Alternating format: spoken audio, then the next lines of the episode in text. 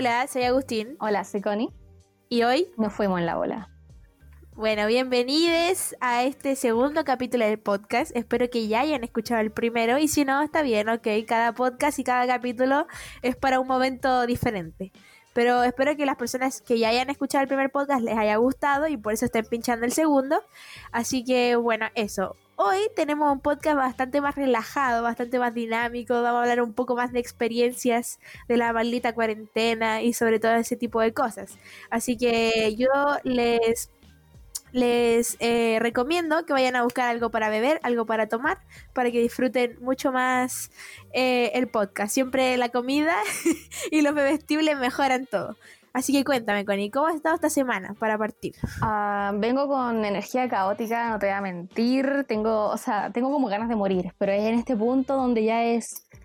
Estoy tan acabada que no me importa. Entonces, es como que quemaría mi propia casa, ¿cachai? Ven a mí, ven a mí. Estoy lista para estoy lista para hibernar. Yo sé que es verano, pero igual puedo dormir toda la temporada. Es que todos mis profes, todo el departamento eh, humanista se puso de acuerdo para hacer trabajos, pues nos estoy muriendo. Y más encima, yo soy de esas capitanas que se hunden con su barco, ¿cachai? Entonces, si mi útero está muriendo, yo también me voy a morir. Y digo, chao. Hoy día, hoy día no hice nada, nada. Y tengo como y tengo como 15 pruebas que hacer y de entre medio están los cuatro trabajos que empecé todos, no terminaba ninguno y dije, no, chao, ya está ardiendo el mundo, soy este perrito que dice, esto está bien. A la verga. A la verga. ¿Qué ha sido de tu semana? Pero al menos lo, lo vas llevando poquito a poquito. Suave, suavecito, tú dale. Tenés que. Mándele, por favor, energía a la Connie a través del Instagram del podcast, por favor, para que sobreviva a sus trabajos.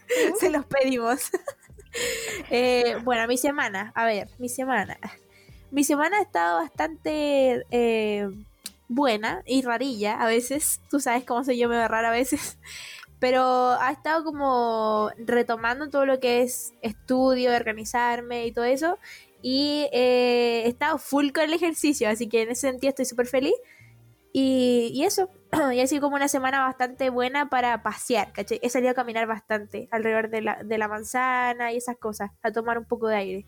Así que ha sido bueno y estoy muy emocionado porque voy a cerrar la semana con broche de oro, porque voy a ir a, a subir el cerro con mi tía, ¿cachai? Porque ella fue a subir el cerro hace un par de días y me dijo que había poca gente, más que nada como subiéndolo en el sendero. Mm. Habían altos ciclistas y todo el tema. Pero aparte cuando uno hace deporte igual hay más distancia social, tú no estás pegado al otro mientras tú haces deporte, ¿cachai? Entonces bueno, ahí vamos intentando de a poco ir haciendo cosas nuevas sin como poner en riesgo tu salud, ¿cachai? Claro. Así que eso, por eso estoy bastante feliz. Mucha qué rico, qué envidia, ni siquiera he hecho ejercicio los últimos como dos días me voy a morir, pero bueno. No sé. mira, si viviéramos cerca, te digo que vaya a ir conmigo, pero ¿cómo voy a llegar al cerro? así que bueno, vivimos a la chachu entre nosotros, así que estamos en depresión también por eso, porque me gustaría grabar esto presencial, me gustaría estarla mirando frente a frente para conversar, creo que sería mucho más dinámico. Porque soy muy hermosa, ¿cierto? Sí, obvio. Aparte hoy día ustedes la están viendo, pero está hermosísima la Connie. Gracias. Hoy día, hoy día brilla, hoy día brilla. Ay. Así que bueno. Eh, ya, partamos con lo terrible de este podcast, que es el tema central, el pinche coronavirus, que todos odiamos, que ya estamos chatos de que esta cuestión exista. Pinche chino que se comía la sopa de murciélago, ¿qué puedo decir? lo odio. Así que bueno, cuéntame, cuéntanos un poco cómo fueron tu primera semana o el primer mes de, de cuarentena. Yo, a mí me da un poco vergüenza decirlo, pero yo me acuerdo que estaba súper incrédula. No del coronavirus, no soy, no soy imbécil. Eh, yo, yo sabía que existía, obviamente, sí. Pero yo estaba como, ya, pero los europeos, si no lo agarran los chinos, porque yo le tengo harta estima a los chinos, por muy totalitarios y sin derechos humanos que tengan, al menos son inteligentes para algunas cosas.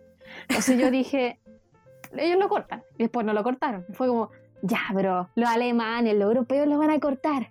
Y como, ok, ya, pero se va a pasar, se va a quedar ahí, yo, creo, o sea, ¿cachai? ¿Quién viene a Chile? Nadie viene a Chile, ¿cachai? Y después, y, yo estaba como, ya, pero si viene a Chile, yo imagino que va a ser como cuatro, como cuatro meses más. Y yo de hecho le dije a mi papá, no, que, que, vamos a entrar en cuarentena. Te apuesto que no llega de aquí a como tres, tres, cuatro meses más. Y al día siguiente me pusieron cuarentena Entonces le, le, aposté eso un 12 de marzo del 2020. Y, y, tuvimos cuarentena. Y yo estaba como, ya dos semanas, igual que rico, como unas vacaciones. yo dos semanas, voy a flojear y después todo vuelve, porque, porque ¿qué va a hacer Chile? Aparte no creíamos que iba a ser tanto tiempo, o sea, creo que llevamos en esta dinámica siete meses, ocho meses, siete ¿no? Meses, siete Por meses. ahí, siete meses. Entonces, yo, yo tampoco pensé que iba a durar tanto, la verdad. A pesar de que en otros países sí se veía como largo, cuando ya caché que en España la cosa no bajaba y seguía quedando la embarrada en Italia, sobre todo, dije, ok, ya cagamos. Porque como lamentablemente nuestro señor Mañalich miente, como siempre, eh, nuestra salud no es la mejor del mundo. O sea, así que obviamente si Italia estaba para hoyo, nosotros íbamos a estar aún peor, ¿cachai? Sí, pero los, los italianos son, son, o sea, esto es súper etnocentrista y yo le tengo harto estima a los lo, lo italianos, solamente me gustan hacer los chistes inapropiados. Que los italianos son los latinos de Europa, po. ¿Tú decís? No, o sea, yo digo por, por la experiencia que tiene como mi hermana, que Ajá. tú cachai que eh, mi hermana, por, para el por contexto para el listener, eh, mi hermana es eh, inmigrante en Europa, vive allá. Entonces la tratan como inmigrante y amiga a todos los inmigrantes. Pues. Y entonces para lo, para lo europeo el italiano es desordenado. Sí. Entonces ese es como, como el chiste. El, el ah, español y el italiano son desordenados. Entonces por eso son, todos somos lo mismo. Pero ¿qué, qué te iba a decir? Ah, ya, yo estaba como yo no, yo no creía que iba a llegar hasta, hasta siete meses, sinceramente. No porque yo sabía que iba a quedar la zorra, sinceramente, pero yo decía, Chile no es capaz de llegar a los seis meses, Chile se va a caer, sí, sí, sí, todos están en cuarentena. Luego está aquí sí. está la cuestión, Chile nunca entró en una cuarentena total real, está todo trabajando, todo se mueve, entonces como bueno, aquí estamos, pues cagando. Yo creo que no podía entrar en una cuarentena. No, no, definitivamente no porque de todas formas siempre habían, no sé, los vendedores ambulantes en ningún momento se pudieron, eh, pudieron hacer cuarentena, porque obviamente tenían que salir a, a, a trabajar, sí, no, ni siquiera solamente los vendedores ambulantes, sino como todo tipo de, de, de negocio, mucha, casi toda la clase media, y no solo clase media, en otras clases también. Si no puede parar, eh, Chile no es que no sabe, no sabe, no tiene cómo parar porque no tiene infraestructura para parar, pero bueno. Sí, la salud fin. tampoco podía parar tu papá, que es camarógrafo, tampoco podía parar, no, obviamente. Así que sí, pues, efectivamente Chile no pudo parar del todo. Pero, pero bueno, no sé, mira, mis primeras semanas yo creo que fueron un caos total. Eran como el Agustín interior que tenía salió, porque más que nada fue como estar en cuarentena contigo mismo, pues, ¿cachai? O sea, nunca había estado tan solo conmigo mismo. Entonces era como... como, no, Entonces, como que uno no se soporta, ¿cachai? Yo, yo tampoco me soporto muchas veces, pero y después...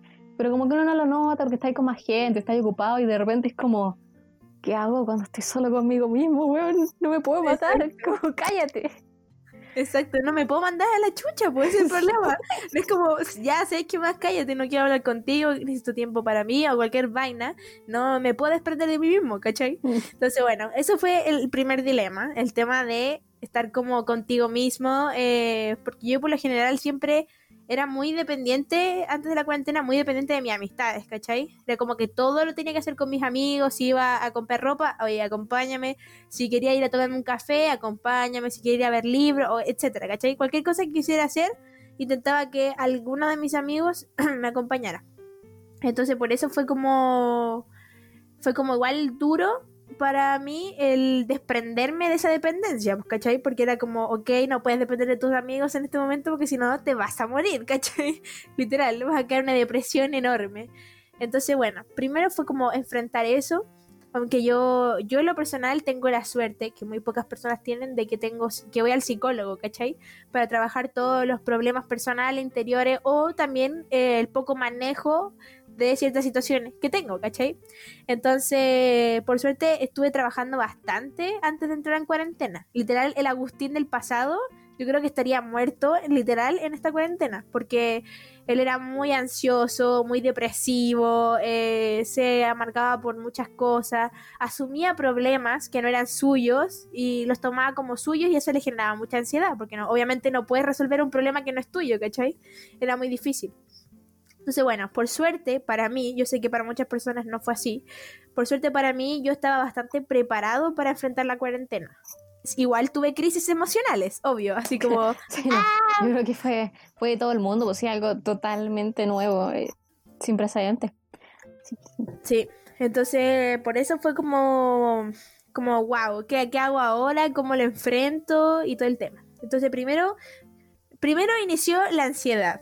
¿Cachai? Yo, yo desde chico que o sea, no desde chico, pero desde adolescente que eh, tuve un problema alimenticio eh, y por eso soy una persona súper ansiosa, ¿cachai?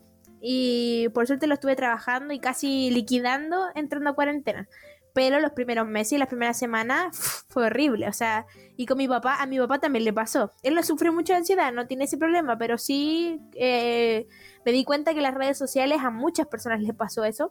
Y es que literal mi primera semana era estaba en mi pieza estudiando, bajaba el refrigerador.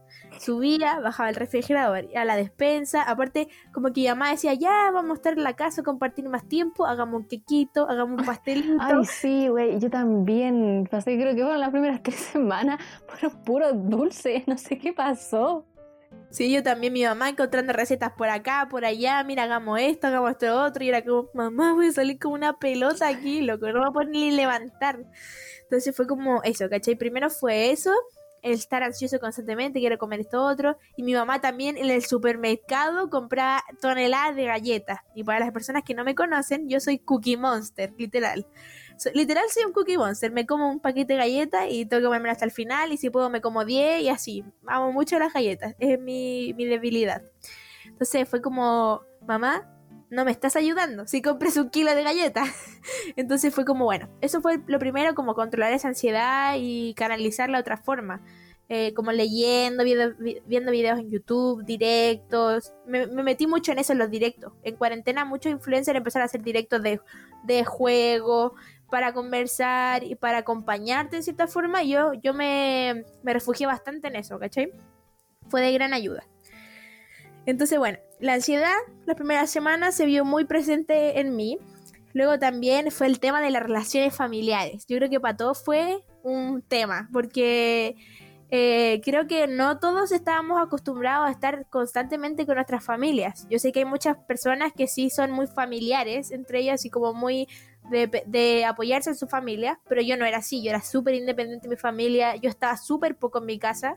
Literal era como que llegaba a dormir nada más o llegaba tarde a tomar once y a dormir, ¿cachai? Entonces los veía súper poco y también era más que nada porque teníamos muchos conflictos como familia, ¿cachai? Yo no me sentía muy cómodo con mi familia, pero era más que nada temas internos, ¿cachai? Temas que yo no entendía y eso me causaba tener mal, mala relación con mi familia, ¿cachai? Entonces eso, porque yo soy súper diferente a mi familia. Como lo hablaba en el podcast pasado, yo era la oveja negra de mi familia, lo sigo siendo. Pero eh, en ese momento yo lo veía como algo malo, entonces era algo que me frenaba constantemente a entablar relaciones con mi familia, porque era como, pucha, soy súper distinto a ellos, tengo miedo de hablar estos temas, tengo miedo de conversar, tengo miedo de contarles lo que me pasa, entonces era muy poco transparente con ellos. Entonces eso generaba como, como que el puente de, para unir relaciones estuviera cortado, ¿cachai? Clausurado. Entonces tuve que trabajar en cuarentena sí o sí eso, porque si no íbamos a estar como perro y gato todo el rato y eso no es sano para nadie, ¿cachai? Entonces no sé eh, cómo fue para ti esa relación familiar, estar encerrado constantemente con tus papás, tu hermano y todo el tema. O sea, yo tengo la suerte, mira, yo vivo en una, en una casa y hasta hace, yo, era, yo soy hija única desde hace como cuatro años. Tengo dos hermanos mayores, pero son tenemos como 16 años de diferencia con los dos mi hermana y mi hermano, entonces yo siempre he sido la más chica, siempre me han mimado a mí. Eh, he, aquí mi personalidad ególatra. Entonces. Es la mimada, literal, es la mimada. O sea, si la Connie quiere un yogurcito, le traen cinco yogurcitos. Y le dice, ¿quiere yogurcito? Ahora mismo, exacto, ahora mismo yo podría, yo podría gritar, ¡Mamá! Y así, haciéndome la niña chica y me traerían lo que sea. Y si no hay, me irían a comprar. Y bueno, esa es mi vida, envídenme. Bueno, y mis hermanos se fueron hace rato de, de la casa, pues entonces yo sí, yo he sido hija única desde hace harto rato. Y a mi hermano como que se lo cagaron con el departamento que se compró, porque se iba a cambiar de uno a otro, entonces se vino a ir para acá, además que se estaba volviendo loco, porque estaba solo en un departamento. Sí, entonces así que ahora éramos los cuatro. Igual yo vivo en casa, pues yo tengo la suerte de que mi casa igual es como más o menos grande, entonces no, ten- no, no estamos en el mismo espacio común. No nos topamos, ponte tú, si yo de ir al baño y a la cocina no, no me los voy a topar, porque también cada uno en toda mi casa son como muy de como encerrarse en su pieza con la, pieza, con la puerta abierta. Pero encerrado igual, ¿cachai? Como que no, no necesitamos interactuar entre nosotros, no hay como que yo soy la que pasa en el living y nadie más. Si alguien está en el living es porque, no sé, pues Felipe quiere ver fútbol. Y sería. Entiendo. O la cocina cuando hay que como que cocinar o una cosa así, pero ni siquiera, y es como no, no nos topamos mucho, así que no, no fue mucho problema. Yo, yo era muy pesada con mi hermano, porque con mi hermano somos como distintos. Entonces era muy pesada con mi hermano, pero yo, y yo, yo estaba como, no, soy muy pesada, voy a intentar ser menos pesada. Y eso fue como mi único drama familiar, yo tengo la suerte de que como familia somos bien relajados. Así Ajá. que no, ni siquiera, yo creo que no tendríamos tantos problemas conviviendo juntos, pero yo creo que lo, la suerte es que tenemos un espacio grande, porque Sí. si no, igual habrían habido algunos conflictos. Igual, ¿cómo Sí. se llama esto? Eh, yo creo que siempre es la, la mejor, como la opción más sana es trabajar los- cualquier tema que tengáis contigo mismo o alguien más. Pero hay veces que yo sé por experiencia por lo menos que cuesta empujar las cosas, resolverlas como, o empezar a resolverlas, ¿cachai? Sí. Entonces, por lo menos yo creo que, que uno tiene que intentar encontrar una forma, algún esfuerzo para que sea manejable. Sí, y aparte más que nada porque el hecho de, de mejorar tu relación familiar es de dos, o de tres, o de cuatro. No, o sea, a ver, tenéis dos opciones. O trabajas tú con tu familia en conjunto, o la única opción que tienes para no eh, como acabar súper absorbido por los problemas que estén en familia es formar como una coraza en contra de las malas ondas, de las discusiones y todo el tema, que es súper penca, es, es, es hacer eso, ¿cachai? Porque siento que es súper... A ver, con tu familia deberías poder trabajar todos los problemas, porque se supone que son tus apoyos, ¿cachai? Y me refiero a familia, no eh, lazos sanguíneos, por, por si acaso. Me refiero a las personas que tú consideres tu familia, ¿cachai? Deberías poder entablar una relación y poder resolver los problemas. Entonces, pero claro, es obvio que existen ciertos problemas y ciertas formas en las que tu familia no hace el cambio o no trabaja en mejorar la relación. Sí, que O esas sea, cosas como se tienen que decir, pues, se tienen que re- revelar, se tienen que conversar y muchas Sí. veces, si uno no quiere primero, ahí cagaste. Y si y después cuando es entre dos, tres personas, cuatro, cinco, especial, incluso cuando son solo dos, si la otra persona no quiere, cagaste. Exacto. Sí, Así pues, que ahí sería, pues.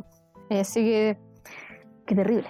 Sí, pues por lo general las relaciones eh, son de a dos, son de a tres, son de a cuatro y, uno igual tiene cierta como responsabilidad eh, en, esa relación, pues en si tú contribuyes a que, a que mejore o, si te quedas ahí como estancado y no quieres cambiar, no quieres mejorar la relación, como que se, se, complica, se complica todo un poco, ¿cachai? Entonces, bueno, primero a mí me pasó eh, como lo personal que nuestro... Yo con mi mamá tengo personalidades muy, personalidades muy parecidas. Entonces por eso chocamos mucho, ¿cachai? Eh, no tenemos opiniones parecidas, pero sí formas de relacionarnos con la gente muy parecidas.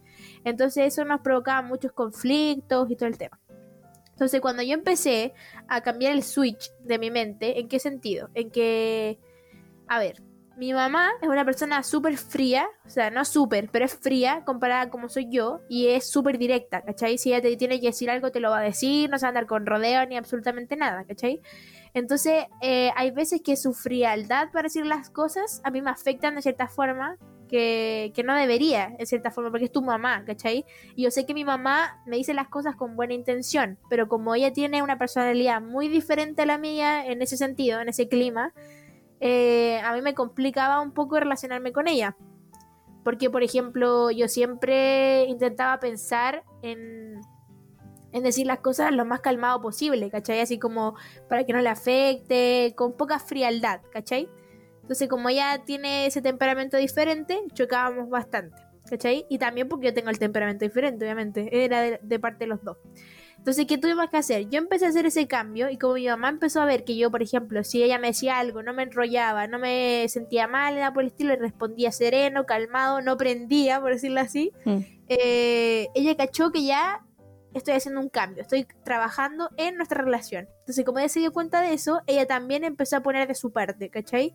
si a veces era muy pesada me pedía disculpas o, cosas así. Porque, a ver, yo siento que igual la vida de los papás es diferente. Mi mamá por el trabajo está llena de estrés, está llena de que tiene que hacer millones de cosas en la casa y muchas veces no sabe canalizar el estrés laboral y de la casa con las relaciones que tiene con nosotros, ¿cachai? Entonces, si algún día anda estresada, eh, tenlo por seguro que va a ser pesada, eh, va a ser categórica, te va a pescar poco, etcétera, ¿cachai?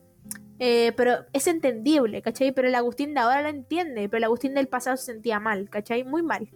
Entonces creo que creo que igual es hacer ese cambio también es más sano para ti, ¿cachai? Aparte de la relación, también te, te contribuye a ti, porque yo, yo ahora paso pasó mucho menos como mal, por decirlo así, ese tipo de situaciones, ¿cachai?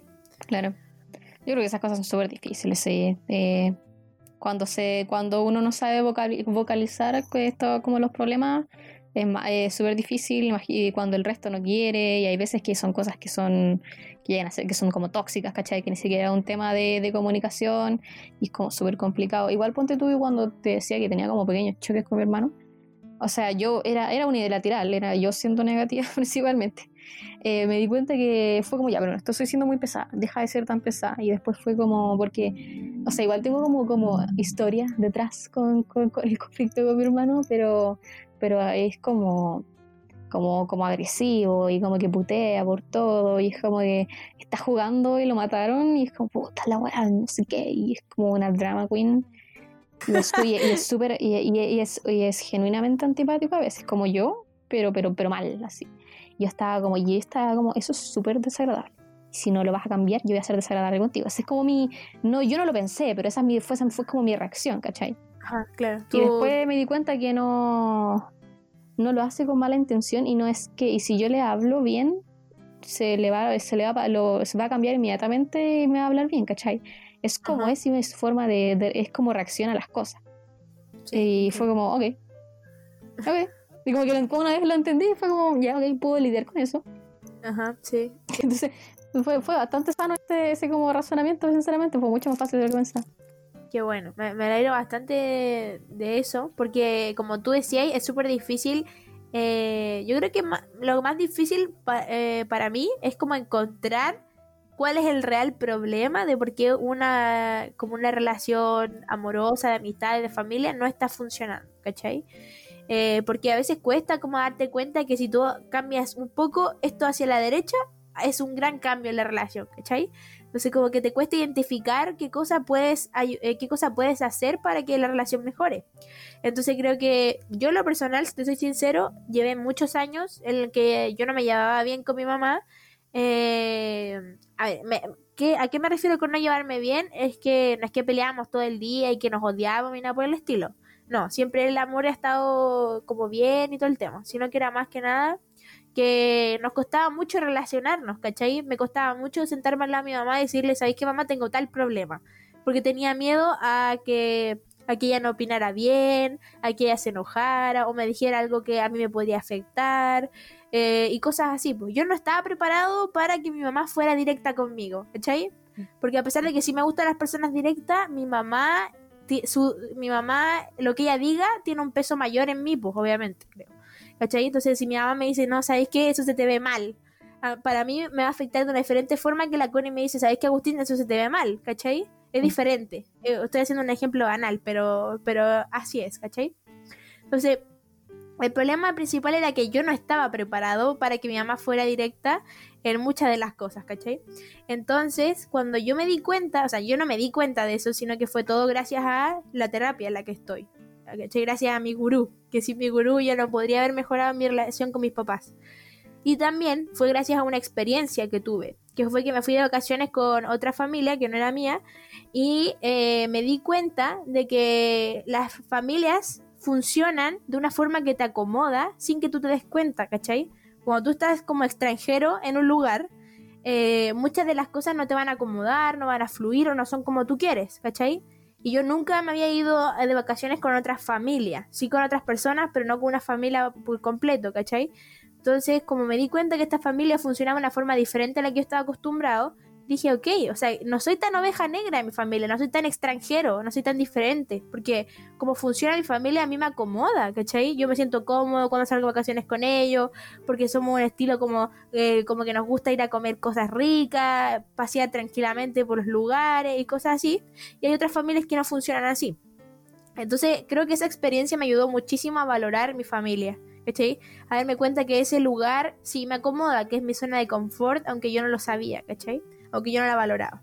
Entonces, igual yo creo que la experiencia te ayuda mucho, pero también te invito, querido listener, a, a quizás eh, como, em, como intentar pensar qué puedes hacer para mejorar algún tipo de, de relación, ya sea amorosa, de amistad, de familia, lo que sea, lo que tú quieras. Que intentes identificar qué puedes hacer tú o pensarlo simplemente, ¿cachai? Así como, mira, y, puede ser difícil, quizás no lo puedas pensar por ti solo, pero yo creo que el mero hecho de hacer el trabajo de intentar pensar cómo puedes eh, mejorar una relación, creo que, creo que ayuda bastante. No sé qué opinas tú. Yo estoy de acuerdo, yo tengo, yo tengo una maña, de hecho, o sea, la, la descubrí como ahora último y la estoy como trabajando bastante rápido en mi opinión, orgullosa de mí misma. Eh, me gusta tirarme rosa. Eh, siempre. Tiene que estar presente. Siempre. Y como sabes esto, y me di cuenta que tengo la. O sea, yo no me gusta apresurar mucho a la gente, presionarla con, con, información, ni siquiera como de chica, era esas personas que era cuando gente decía como, es que no te quiero contar o algo así, jamás, era como si no me quieres contar, no me quieres contar, ¿cachai? Como espacio. Y eso lo aprendí con la tele, porque yo veía, eso, eso es feo, eso es desagradable, no lo voy a hacer yo. Por eso yo digo, eh, eh, si tienen hermanos, hermanos chicos, hijes, no sé, sobrines, pónganle series que sean como buenas, ¿cachai? Yo aprendía cosas con, yo aprendía cosas viendo tele, bueno. Ajá. ese, ese, es, de verdad, pues si la gente aprende mirando. Sí, una influencia bastante potente. Sí, y bueno, eh, pero cuando estuve, me metí en una, en una relación, cuando yo quería, cuando de verdad necesitaba que, que hubiera una comunicación y comprensión eh, como total, en el punto donde tiene que haber como confianza, qué sé yo, me di cuenta que cuando habían pequeños como problemas, pequeñas trabas, yo era muy presurosa a estar como ya, pero ¿qué te molesta? ¿Por qué? ¿Y cómo? Y, y así, ¿cachai? Y todo en el momento, ¿cachai? Era súper así, fue como no, tampoco, como cálmate, slow down. Así que eso, eso también como que lo aprendí a hacer, pero yo siempre he tenido como la, la, costumbre o habilidad, o no sé, como de, de poder rastrear como problemáticas, no sé si propias, de, de relación, relacionarse con otras personas, así, en el sentido de, a ver, esto, esto no está bien, o no me hace feliz, o no está en su, en su punto más alto, ¿cachai? ¿Por qué? ¿Qué es de por qué me siento así? Y desde cuándo y por qué será que me siento así y, cómo puedo solucionar eso y así. Entonces esa como relación no me, no, no me costó tanto en, en, ese sentido y yo creo que todo empieza buscando dónde está, qué te hace sentir incómodo primero. Sí. Y ser como honesto contigo mismo también, porque a veces a mí me pasaba que me daba como miedo reconocer que esto era lo que me afectaba, porque muchas veces el reconocerlo implicaba que yo debía hacer algo al respecto, y ese algo podría ser que mi amistad, mi relación, mi lo que sea, no iba a seguir funcionando porque esto ya no me, estaba haciendo mal o no me estaba contribuyendo, contribuyendo ¿cachai? Entonces, eh, el reconocer que esto era me, me hacía eh, tener que hacer algo al respecto, ¿cachai? Entonces eso también daba miedo.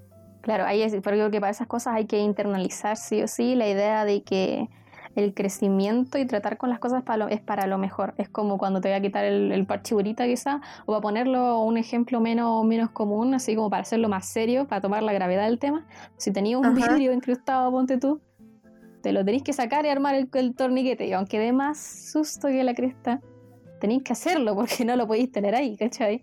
Y, así y simple porque si no termina siendo, sigue siendo problemático, aunque te, te dé vergüenza o te duela mucho, las cosas siempre terminan siendo, se, se van a tener que hacer sí o sí. Entonces hay que ser como directo en, algún punto. Y de nuevo, para variar, nos fuimos en la volada. Este no era el tema del podcast.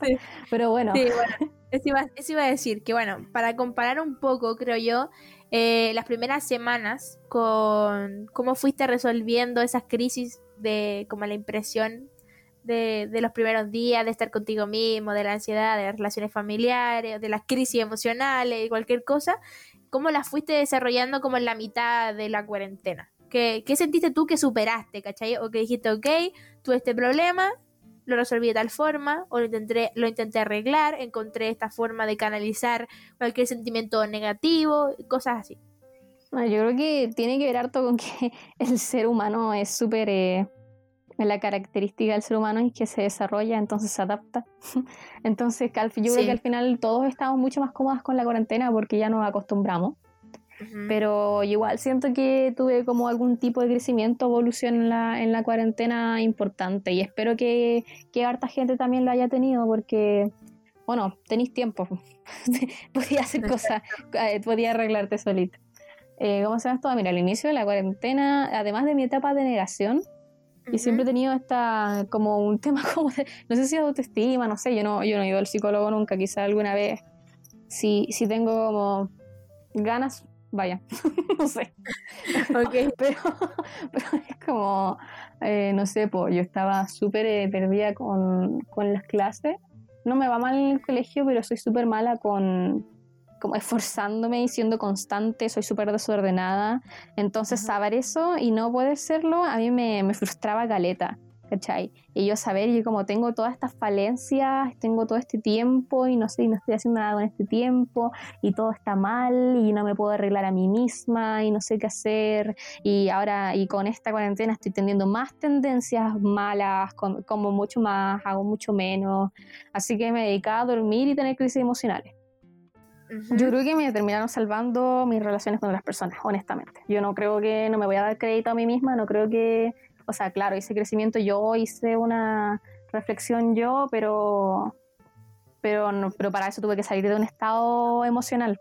Y eso no lo hice sola, la verdad. Yo creo que lo hice, lo hice contigo, lo hice con mi significant other, lo hice con mi con mis amistades, con otras amistades, con mi familia también, mamá, etcétera.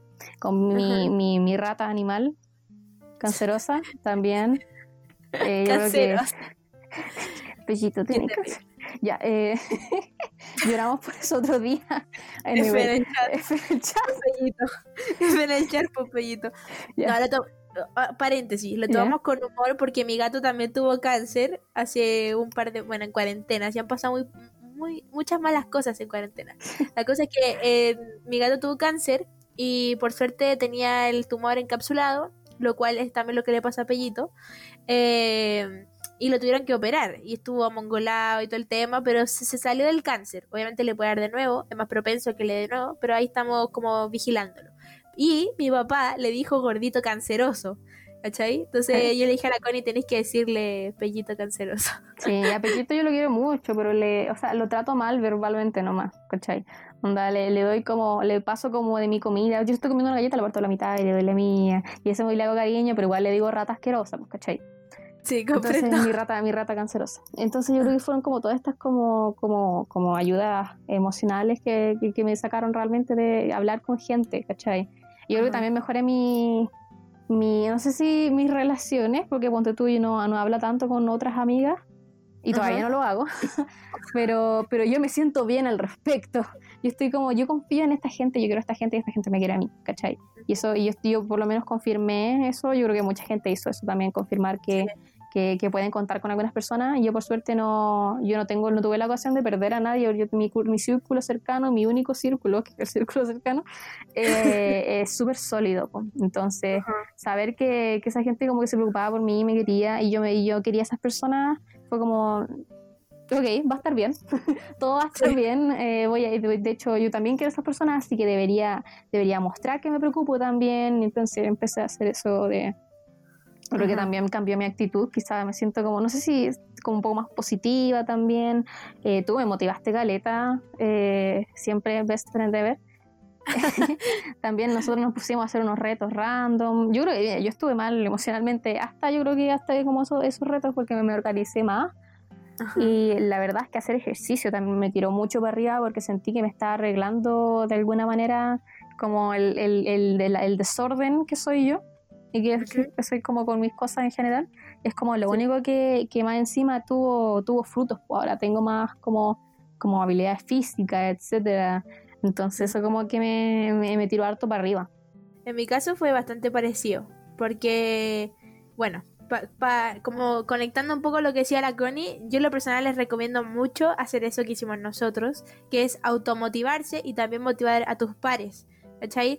Para mí también la cuarentena fue súper difícil, ¿cachai? Como que no, no dejé mucho tiempo hacer ejercicio, y algo que yo disfrutaba mucho, pero no tenía ánimo, solo quería dormir, comer y quizás estudiar, pero más que nada era como, quiero ver YouTube, quiero leer, quiero, quiero comer y dormir, nada más, no me pidan más, ¿cachai? Entonces no tenía ganas, pero claro, cuando tú te haces un desafío personal, te fallas a ti mismo, simplemente. Y hay gente que le importa y hay gente que no, ¿cachai? Eh, en mi caso sí me importa fallarme a mí mismo, pero pesa menos, ¿cachai? Me pesa mucho más fallarle a la Connie, por ejemplo, ¿cachai? Ah, Entonces cuando hacíamos retos deportivos, era como ya, una semana haciendo deporte todos los días. Entonces compartíamos cómo nos íbamos sintiendo y sabías que no podías fallar porque tenías que ir cumpliendo el reto. O sea, obviamente si no podías hacer deporte un día, lo, lo pagabas al día siguiente, ¿cachai? Haciendo las dos rutinas que habíamos planificado, pero eh, esa constancia debía estar, porque porque no podíamos fallar el reto, pues si era, estábamos haciendo un desafío en conjunto, ¿cachai? Sí, no, mira, yo tengo, yo tengo el tema, yo no me si me fallo, le fallo a otra persona, yo me voy a sentir mal, onda, como, igual como, como que siento mucha más responsabilidad en cierto sentido, pero cuando yo me fallo a mí misma, así como yo dejo de hacer algo, yo creo que si hubiera empezado a hacer ejercicio y lo hubiera hecho bien en los primeros tres días y después no lo hubiera hecho más, me habría, mi autoestima, mi, mi balance emocional se habría ido a la cresta, así fuera de hueveo. Entonces eso es como bien brígido, pero contigo igual era como de no, ya lo vas a seguir igual, así que yo también lo tengo que hacer. Yo creo que, no sé si es un tema de, de que te importe más o pese más o pese menos, yo creo que son como, como, como estados distintos, espacios distintos, dimensiones distintas, ¿cachai? Entonces, no sé si pesa más o menos, pero son, pero es una relación distinta y es más fácil de llevar. Sí, o sea, eh, el sentimiento que a mí me pasa es que, por ejemplo, ya, imagínate que hoy día no tengo ganas de hacer ejercicio y estamos en un reto y yo sé que la Connie hizo el ejercicio, ¿cachai? Es como, le tengo que dar explicaciones de por qué no hice el ejercicio y no puedo decirle no tengo ganas porque es un reto, obviamente no tienes ganas, pero debes hacerlo, ¿cachai? O sea, como ya, y por paja dar explicaciones que son estúpidas o que no puedes eh, como excusarte por eso, era como ya, ok, debo hacer ejercicio y lo hago, ¿cachai? Yo creo que también era un tema de yo no me puedo quedar atrás, ¿cachai? Como que me puedo perder un día, pero me puedo perder dos, no me puedo perder tres, ¿cachai? No, no cuando tú vas tan adelante. Yo creo que también tiene que ver con eso.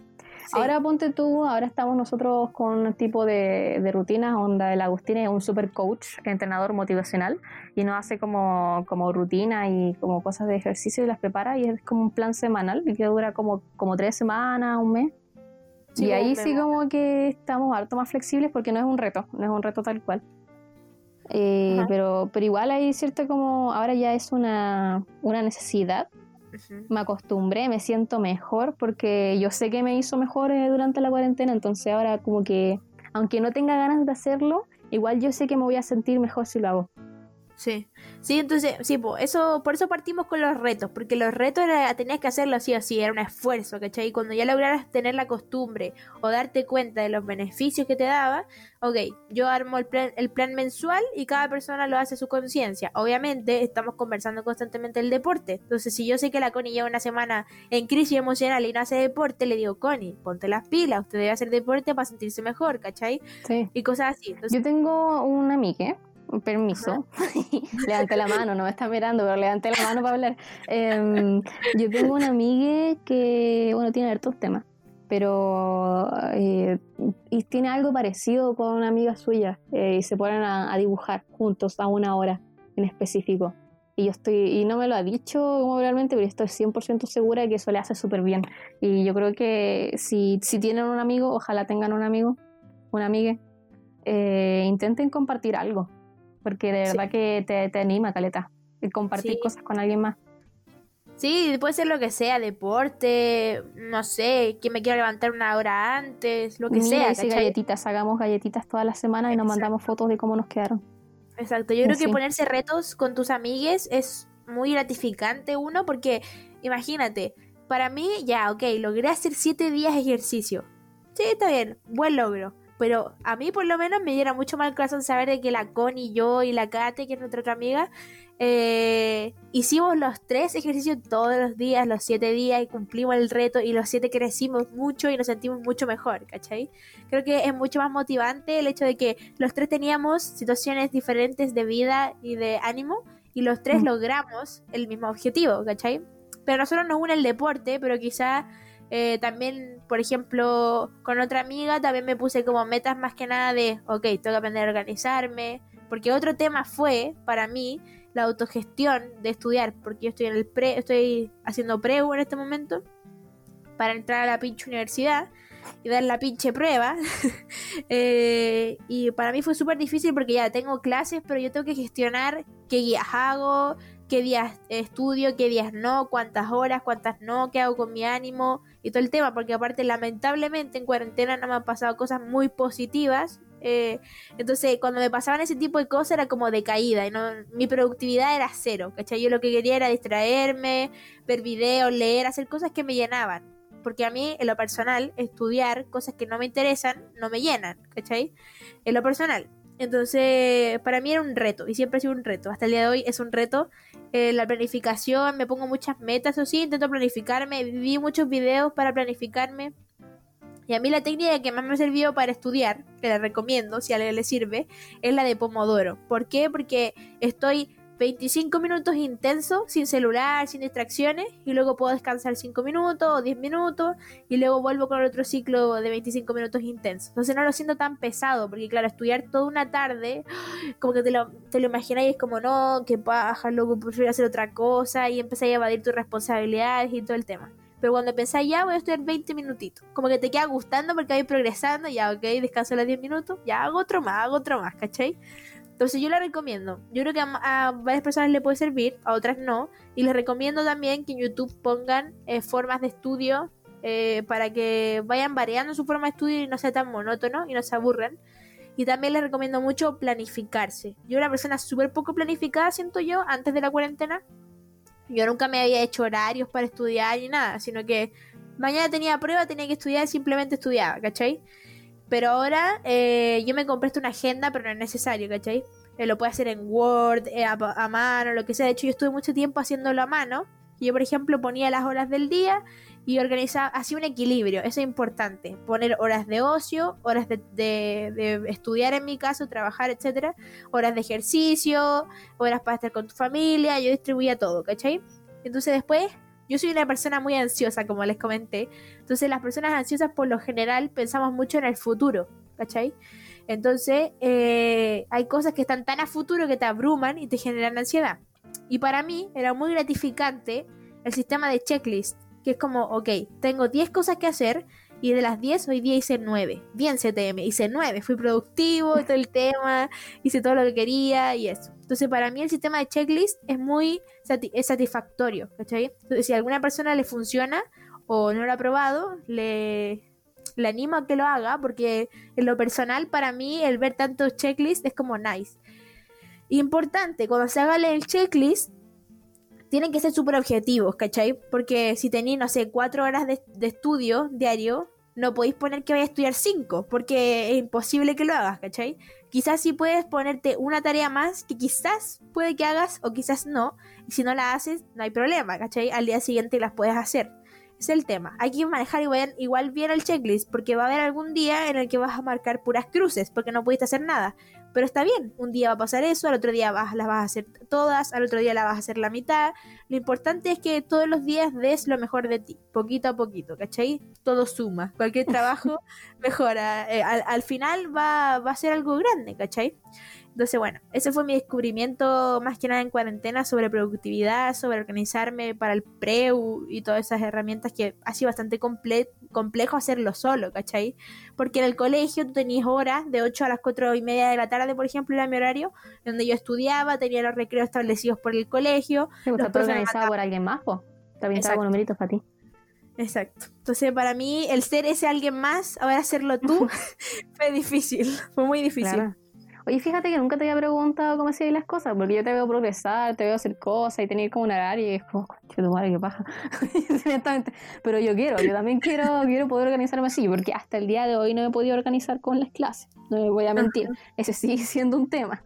Pero, pero fíjate, no te había, no te había no te había hecho, no te había preguntado, no sé por qué no te había preguntado si sabía lo que lo estaba haciendo bien. yo creo que te voy a seguir el consejo. No soy de, no soy tan de checklist ni de, yo creo que lo voy a hacer como, como onda ponerme horas de, de estudio fijos, porque yo sé que el, ocio lo voy a hacer sí o sí, porque yo no puedo ser tan rígida con mi horario. No, sí, pues depende de cada claro, Sí, claro, claro, cada, cada persona. Pero yo también cuando me ponía, por ejemplo, me cuesta mucho más hacer ejercicio, por ejemplo, cuando yo digo ya voy a hacer ejercicio entre 5 y 7, a cuando yo digo voy a hacer ejercicio a las 6, específicamente a las 6, porque ahí yo, paro todo para hacer las cosas a las 6. En cambio, cuando digo que es entre 5 y 7, yo sigo haciendo algo y sigo haciendo algo y sigo haciendo algo. Entonces, como que nunca paro. Sí, como que te pasa ahí. Sí, sí, también me ha pasado. Yo, mira, yo pasé también por un proceso. Yo he probado millones de sistemas de organizaciones y algunos no me funcionaron, y algunos sí, algunos a media, y hasta el día de hoy sigo descubriéndome, porque igual hay cosas que no me funcionan del todo, ¿cachai?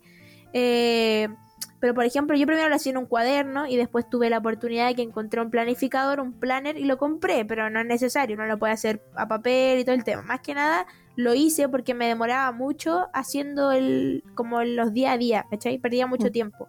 En cambio, el planner estaba todo listo, pero los planners son súper caros. Así que solamente si pueden. como para, quienes sean como niñas de lápices. sí, exacto. Tú, eres niña de lápices. Sí, soy niña de lápices. Como que no es altamente necesario. Así que eso, mi recomendación es eso y también que descubran, porque también, por ejemplo, el checklist no te va a servir, pero si buscas en YouTube te aseguro que va a haber alguna técnica que te pueda funcionar, ¿cachai?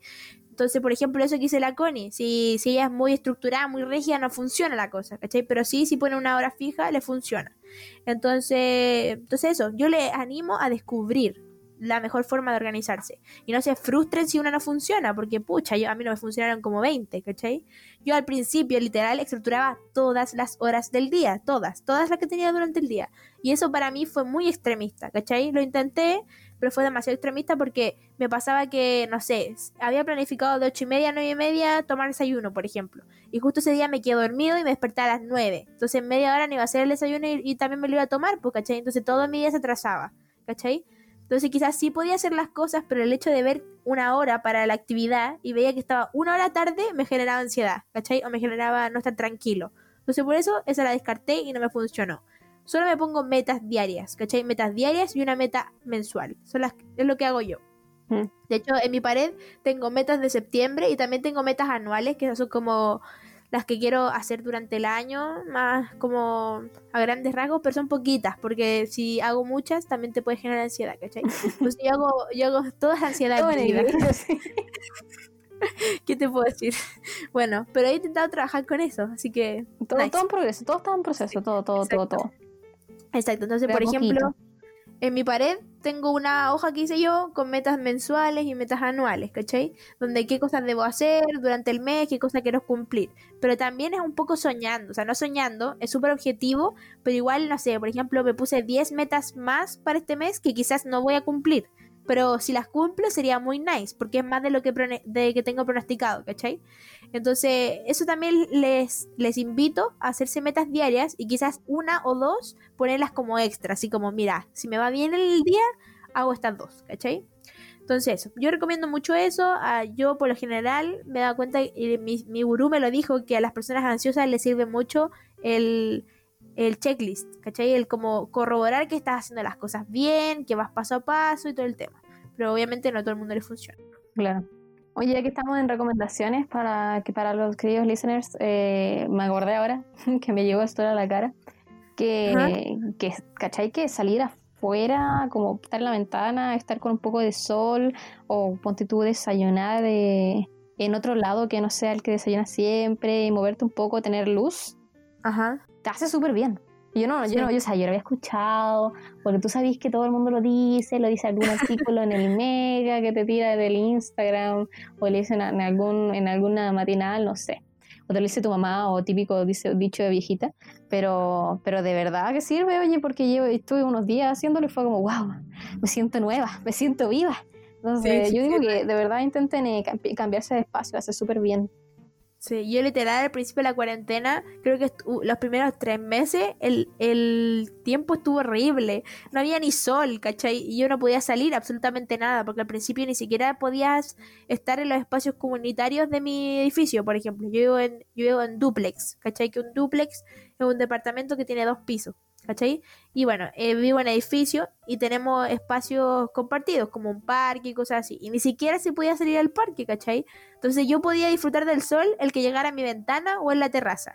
Y como por dos o tres meses no llegaba absolutamente nada. Los días estaban horribles, lluvia, tormenta, todo. todo mal. Y literal yo me empecé a sentir muy desanimado. Porque aparte yo soy una persona que funciona bien con el clima. ¿Cachai? Si hay mucho sol, es un día para hacer muchas cosas, ¿cachai? Si hay como nubecitas, mm, ya, bueno, me quedo más en mi camita, ¿cachai? Pero, pero eso, entonces los primeros tres meses fue como sin luz y como tú dices, el sol a mí me revivió. Cuando recién salió y podía salir a tomar sol, fue como, wow, necesitaba esto en mi vida. O sea, yo lo digo, yo personalmente soy una persona más de, de clima frío. A mí me gusta, ponte tú, cuando está helado, yo sí me siento motivada porque es como aire, aire frío en mi cara, ¿cachai? Y me agarro una mantita, un guatero, me cambio de lugar y me pongo a trabajar en cosas. Mucho más que cuando hace calor. Cuando hace calor es como tiempo de hacer tutito, como un reptil. ¿En serio? Qué loca. o sea, no sé, pero así. Entonces, eso me, me funciona harto más, pero, pero a mí que me desagrada un poco el sol, como que me igual te revive, al menos en la mañana, en la tarde la verdad es que no hago mucho, en la tarde hago pu- puro duermo, La es un vampiro. Totalmente. porque soy bonita. Ah, Yo le decía por, por lo real del sol, pero bueno, ah, Pero bueno, Sí, entonces ya, mira, como para ir cerrando este podcast, que la verdad ha sido bien grato desahogar todo lo que habíamos vivido en cuarentena, eh, me gustaría hacerte una pregunta. Eh, que nos contaras un poco eh, qué cosas crees que has superado desde el primer día de cuarentena hasta ahora, ¿cachai? Cosas que hayas superado, cosas que hayas mejorado.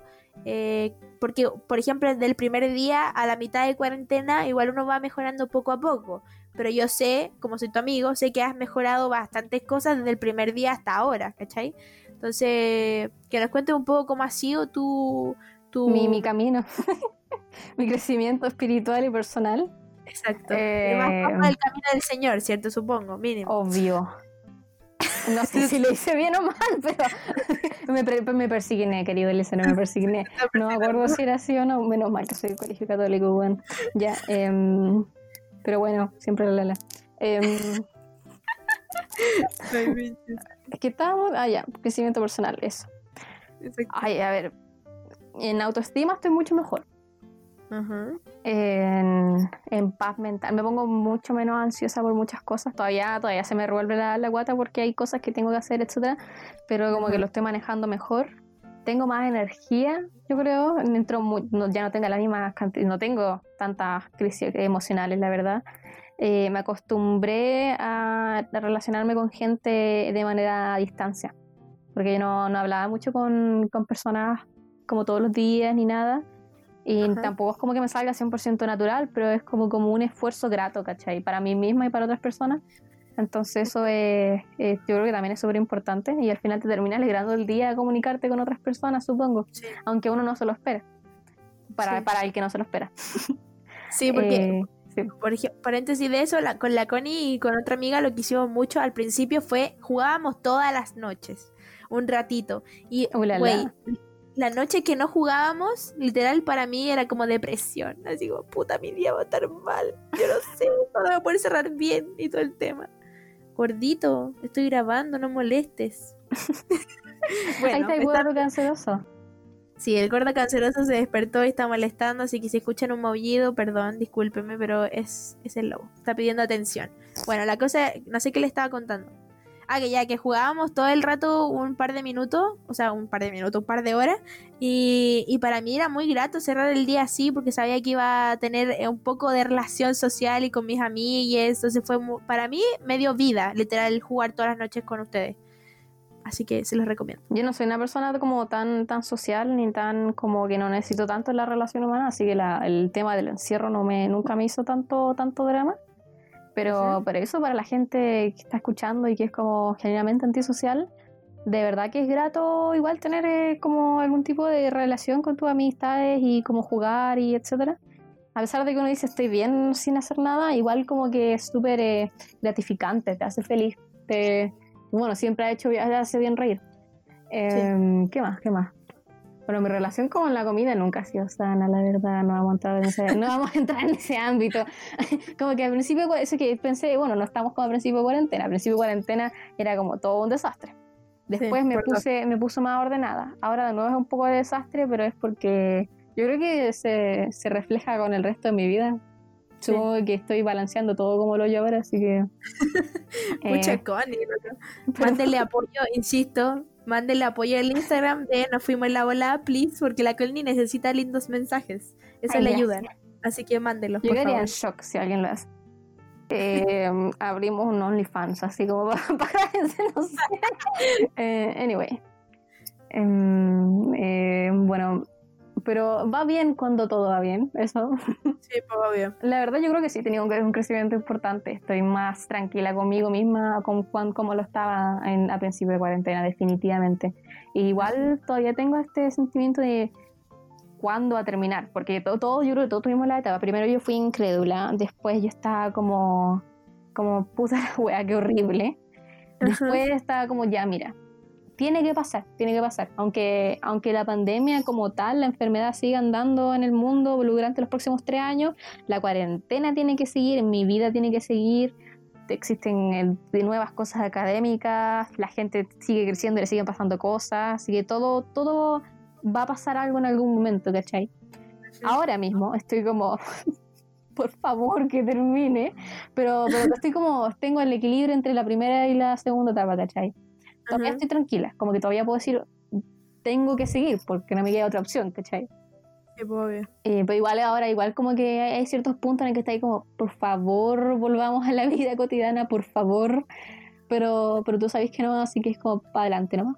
y para adelante. Así que no me acuerdo que estaba hablando, la verdad, me perdí totalmente, me fue en la volada y, no me acuerdo que, iba con este punto. pero, pero, pero sí, pues estamos bien, estoy mejor de lo que estaba y espero que siga en, en como hacia arriba. Yo creo que estamos todos madurando porque tenemos tanto tiempo con nosotros mismos que, que como no nos podemos pegar una cachetada, hay que, hay que armarnos y ponernos derechitos nomás. Se me fue el host. Sí, me tuve que ir, so sorry. sí, me tuve que ir porque el lobo pidió que la abriera. So sorry. Eh, pero bueno, sí. Pero más que gatos. Pero bueno, sí, era más que nada de saber eso, porque siento que a todos nos sirve mucho el escuchar que otras personas pueden mejorar.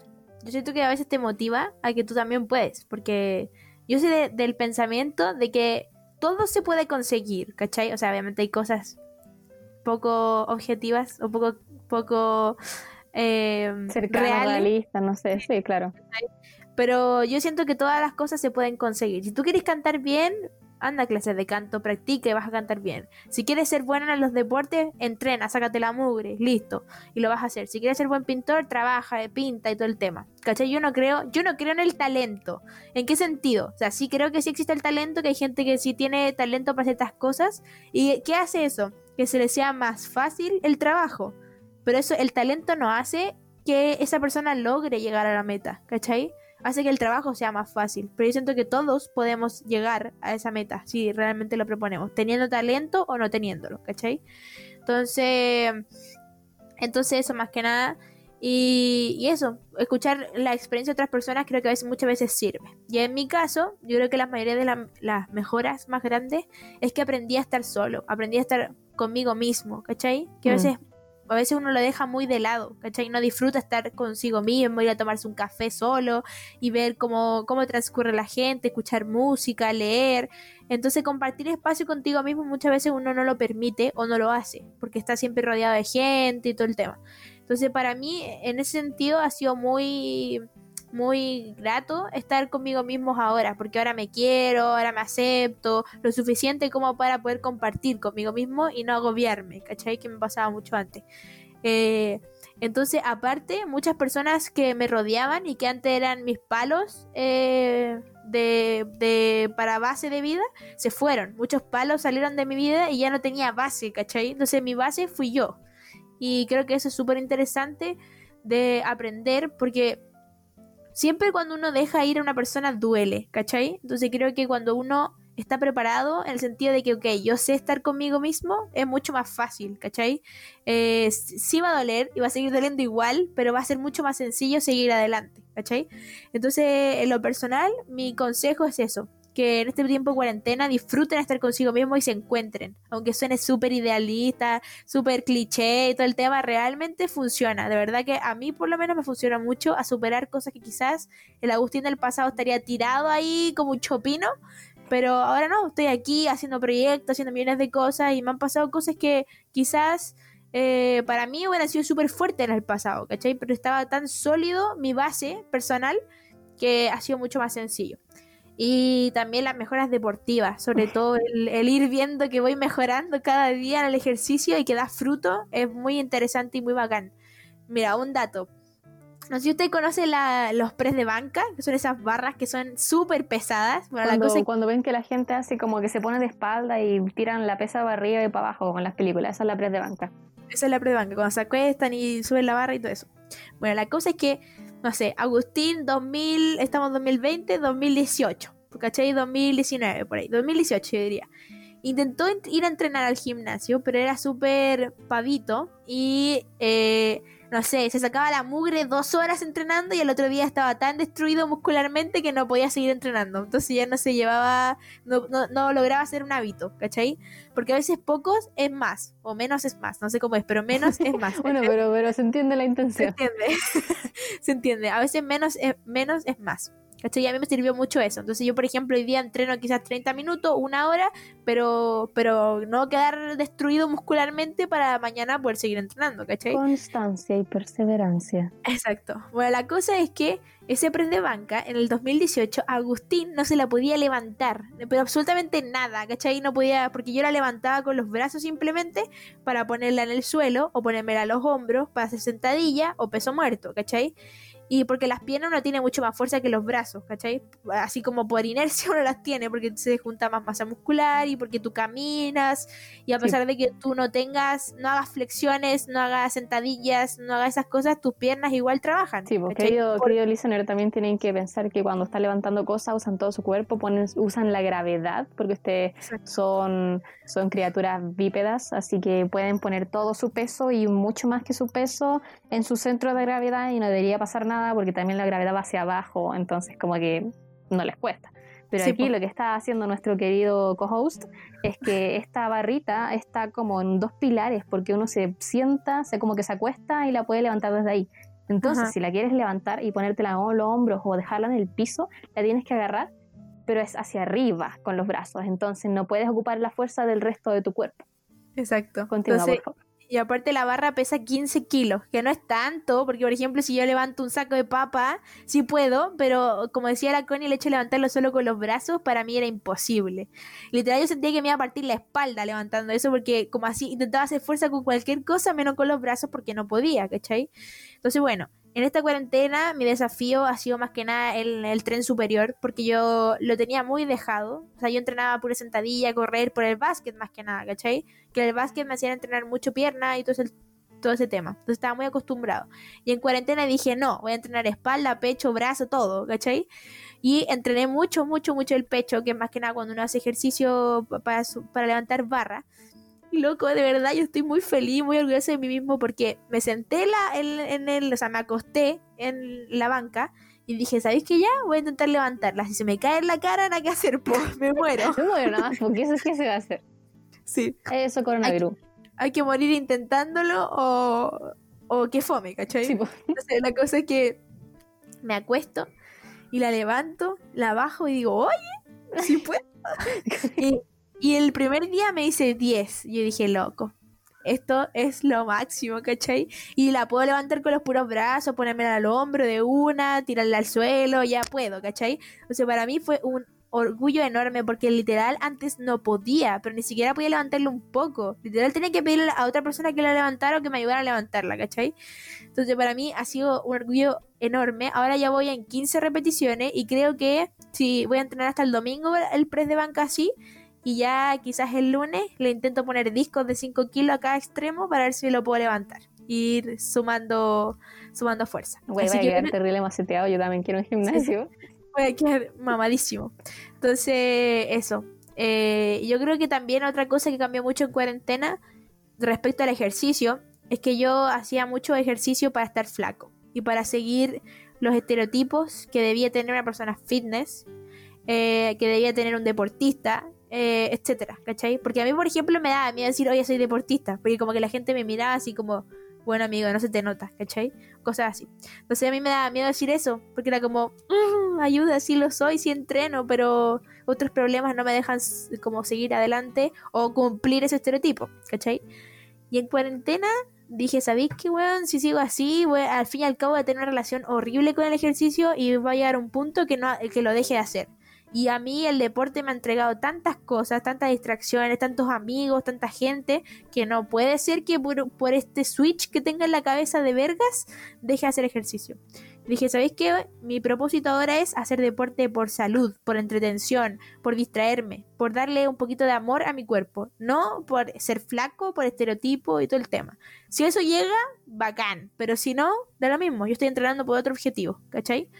Entonces creo que cambiar ese switch fue súper bacán, porque te permite tener constancia, porque no estás así como, puta, sabes que llevo tres días en el gimnasio y el rollito no se sale, no se sale, ¿cachai? Entonces, por más que lo hagáis una semana, el rollito no se va a salir, necesita un mes, necesita dos meses, entonces eso te frustra, ¿cachai? Entonces ahora es como, ya, ok, es crecimiento, crecimiento real.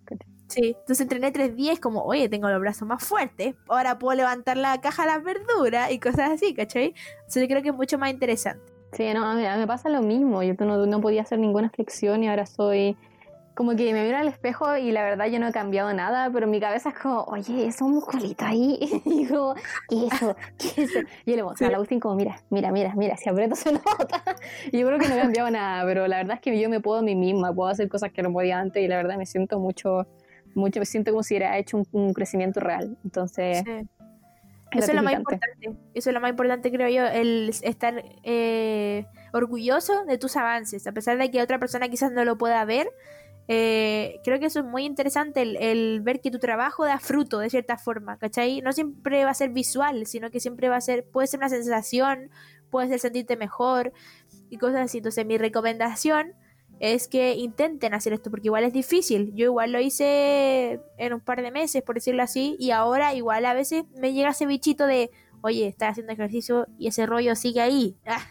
y me habla la cabecita y es como, vete, por favor, vete, no te quiero en mi mente, ¿cachai? Hay que ir trabajando poco a poco, pero les recomiendo que hagan el intento, porque es mucho más sano relacionarse contigo mismo de esa forma, creo yo. Eh, y bueno, ¿qué otra cosa iba a decir? Ah, otra cosa son los proyectos personales. De verdad, yo ahora, en este momento, me siento un máster. Ah, no, pero me siento una persona que está haciendo grandes cosas o cosas que puede contribuir a, tu sociedad o a, las personas que están alrededor tuyo. Eh, como dijimos en la presentación, para mí el podcast, uno, es una forma de liberar eh, todo lo que opino, todo lo que siento, de porque a veces hablar hace súper bien, ¿cachai? El, soltar todo lo que opinan, las frustraciones y darte cuenta que otras personas también lo viven, es como, wow, qué nice saber que no soy un bicho raro, ¿cachai? De hecho, con la Connie estábamos hablando antes de hacer el podcast de que hay una canción que nos hace sentir muy cool en la calle. ¿Cómo se llama? Eh, Stunning se llama, la de TikTok. Sí.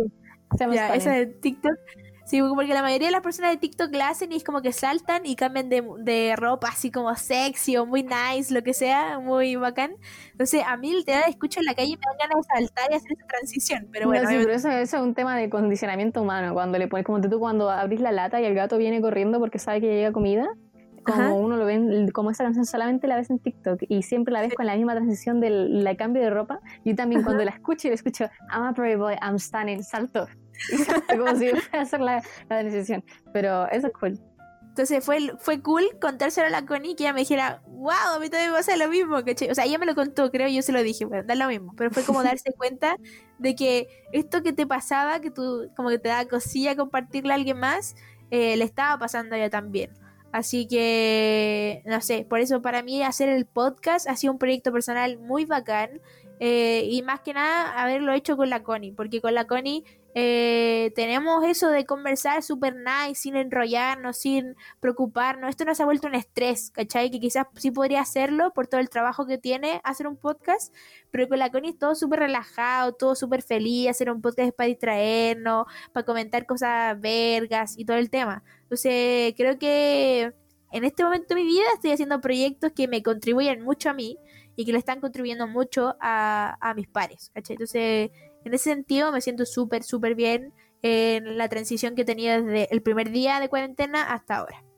Sí, yo creo que no tengo ningún proyecto personal y no he ayudado a nadie como en su vida, ni he hecho del mundo un lugar mejor, pero ah, a mí sí me has ayudado. Ya, entonces me siento conmigo misma, entonces estoy en mi proyecto.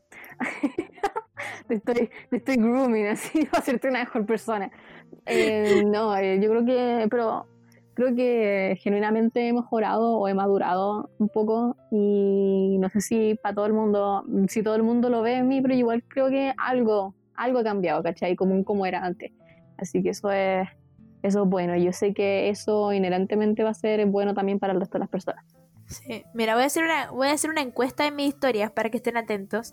Y voy a poner una cajita de preguntas y voy a preguntar cuántos años creen ustedes que tiene la Connie. Porque mi experiencia personal es que todas las personas de mi vínculo, que tienen mi edad, la conocen y es como, ¿en serio tiene esa edad? y yo así como, sí, sí, sí. Es chiquita.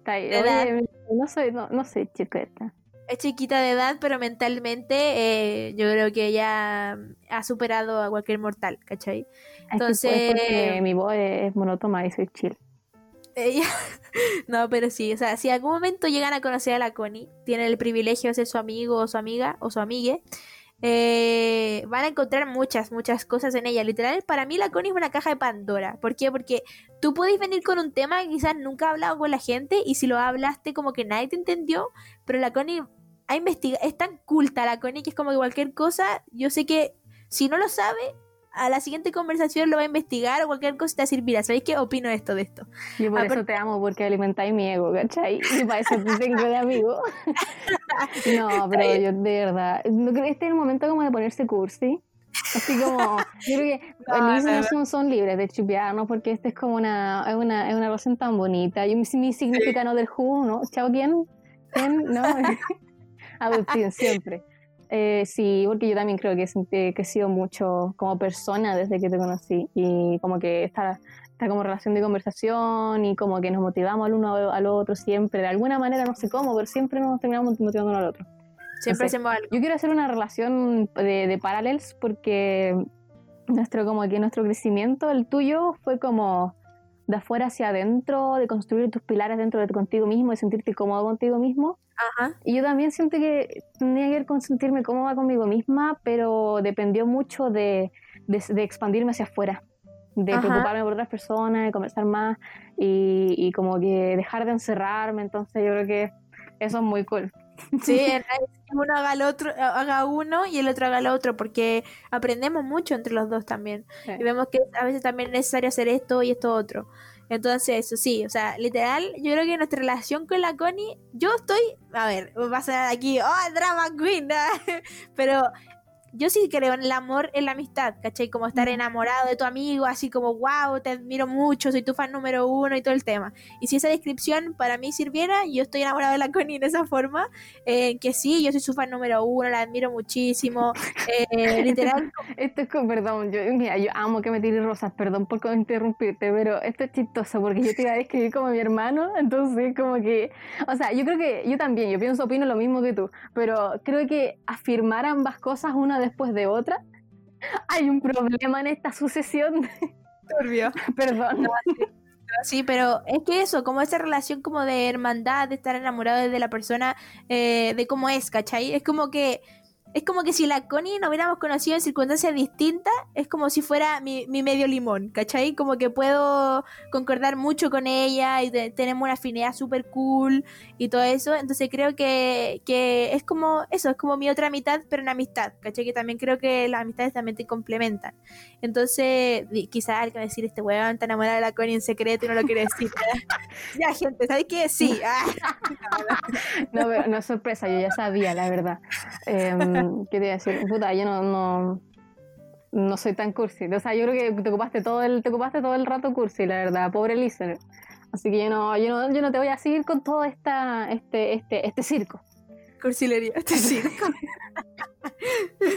sí, así que mm, bueno, somos así, somos opuestos en ese sentido. Yo soy súper eh, eh, romántico y mm, meloso y viene de cosas y la con es todo lo contrario. Yo creo que soy más melodramática en ese sentido. Es como si tú, yo creo que ambos somos como bien románticos en ese sentido, como súper filosófico. Por eso este, este podcast tenía, yo creo que tenía toda otra, otra trayectoria. Perdón, listener, nos fuimos en la bola para variar.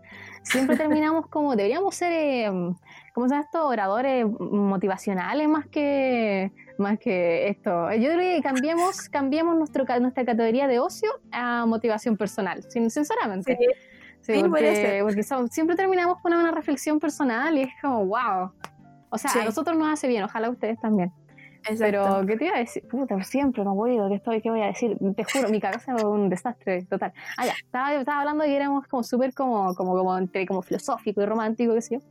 Eh, yo creo que, pero somos distintos géneros del romanticismo. Yo soy como romanticismo, género romanticismo, de la, de la época como más ilustrada, un poco más pero no, no, no, no ilustrada, porque tú dices como romántico, pero romántico como clásico, y sería como el romántico gótico, algo así, ¿cachai? Sí, somos, somos diferentes. Entonces, bueno, eso. Pero para concluir este podcast, que me ha gustado mucho, me he sentido súper cómodo hablando sobre este tipo de cosas. Espero que le haya servido mucho el podcast, que le hayan disfrutado, que hayan desconectado un poco de la realidad de la cuarentena. Y, eso, por mi parte, desearles una feliz semana y eh, que por lo general en el Instagram estamos intentando hacer bastante cosas, subir los capítulos, los, los podcasts que hemos subido, hacer encuestas y todo el tema. Más adelante voy a fijar un día en específico en donde espere los podcasts y como ya el día martes voy a subir todos los martes el podcast, pero ahí me estoy organizando y tanteando el tiempo. Así que eso, por mi parte decirles que espero que tengan una linda semana, que la disfruten, que sean productivos, que también no lo sean, que tengan espacios para el equilibrio, ¿cachai? De hacer muchas cosas, hacer pocas, y si un día no pudiste hacer algo, no pasa nada, hay más días, ¿cachai? El tema es que te, no, no te pases en la vida así como, no, si hay más días, puedo hacerlo mil años más, ¿cachai? No, sino que si hoy día no pudiste realmente porque no tenías ánimo, porque no tuviste tiempo, mañana hazte el ánimo e intenta trabajar en eso. Así que eso, que tengan muy buena semana, eh, que sean muy felices a pesar de la cuarentena y, eso, que disfruten cada día porque uno no sabe qué va a pasar mañana, no sabe qué va a pasar en el futuro. Así que eso, por mi parte decirles adiós y, que muchas gracias por escucharnos. Claro, mira, yo sé que nuestros podcasts siempre, yo creo que siempre van a tomar un, una trayectoria súper personal. También somos como muy amor y paz, así que eh, gracias por escucharnos, ojalá les sirva algo. Yo creo que eh, para quien haya llegado hasta el final, hasta esta, hasta nuestra despedida, ¿sí? Eh, que sepan que quizá usen esto como, como una, una, relación como de amistad con el listener, quizá, porque, porque en este como podcast como tan, tan personal, quizá con una, una mirada más positiva, ojalá algo que es como vamos a hacer este pequeño diablito que le susurra cosas buenas al oído mientras están lavando los platos, ¿cachai? Exacto. Así que ojalá se queden con nosotros porque vamos a seguir subiendo cosas, hartas cosas, siempre va a ser algo distinto, se los, prometemos probablemente siempre va a ser súper eh, super rosa, en el sentido de, bueno, la vida es buena. Así que eh, lo lamento, pero, pero la vida es buena. Puede que lleguemos algún día a un podcast en el que estemos súper negativos y va a pasar, pero intenten escucharlo eso en un momento en el que ustedes estén positivos, por favor. No, pero hombre, yo, yo sueno, yo dije, yo dije que me quería morir, todavía me quiero morir porque la vida es horrible, pero la vida es bonita. O sea, mi, mi, mi, mi opinión definitiva y por muy por, por, muchas cosas que hable, siempre es que la vida es bonita, porque tiene demasiadas cosas como para que no lo sea y como que aunque te esté yendo mal y esté todo horrible, hay demasiadas cosas, no, no, es todo, no es todo homogéneo. Entonces, y si el mañana siempre va a llegar, o sea, idealmente, a menos que te atropelle un auto, no sé, pero el mañana siempre va a llegar, entonces siempre va a pasar algo. Eventualmente va a pasar algo, es inevitable. Entonces, ojalá que lo esperen con ansia y, y que siempre intenten prepararse para, para, para, lo que sea y que tengan que, que el día de mañana sea bueno para ustedes. Gracias por escuchar y quedarse por tanto tiempo. Exacto. Adiós, cuídense. Bye.